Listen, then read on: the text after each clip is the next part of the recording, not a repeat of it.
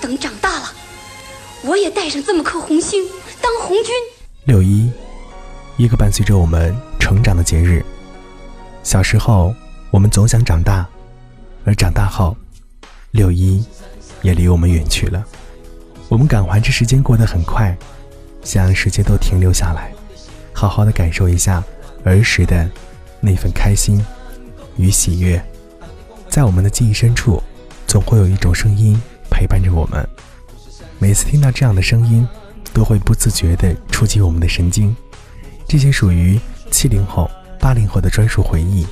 虽然此刻我们已经长大，但是这些不灭的经典，还是值得我们回味的。今天，我们一起来看看那些带给我们欢声笑语的儿时动画片。喂，我是黑猫警长，请你讲。小狗，怎么了？出了什么事情？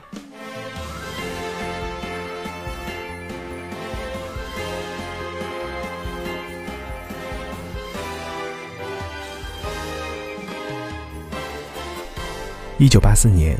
由上海美术电影制片厂出品的动画片《黑猫警长》，是七零八零年代无人不知、无人不晓的一部动画片，于一九八八年获广播电电视部一九八六至一九八七优秀影片奖，而《黑猫警长》的主题曲更是传唱四方。你摸快了，坚持利爪到处寻衅，你给我们带来了生活安宁。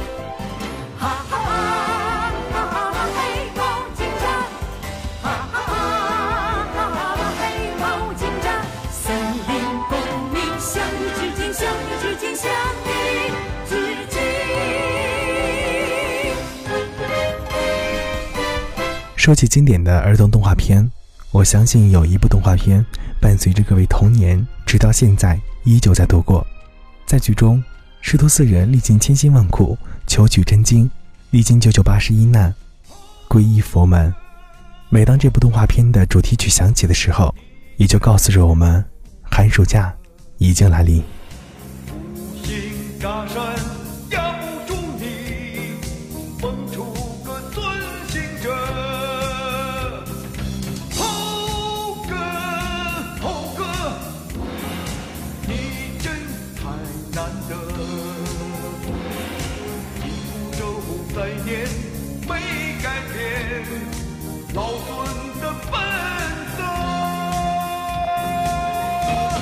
如果说《黑猫警长》当中的一只耳影响了老鼠的形象，那么郑渊洁的成名作也改变了我们对老鼠的看法，陪伴了几代人的成长。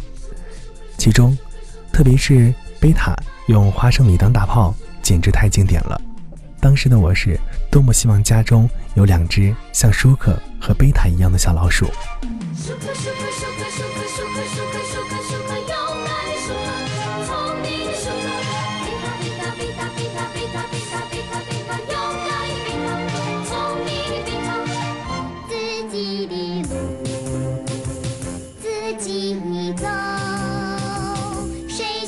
我们帮助小人书和贝糖，咖啡机里时刻，快乐的时刻，黑糖克里贝糖，还有一粒贝糖，这就是好。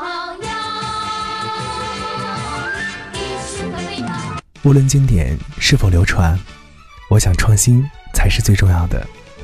儿时的记忆已经过去，留给我们的只有未来。向前看，努力加油。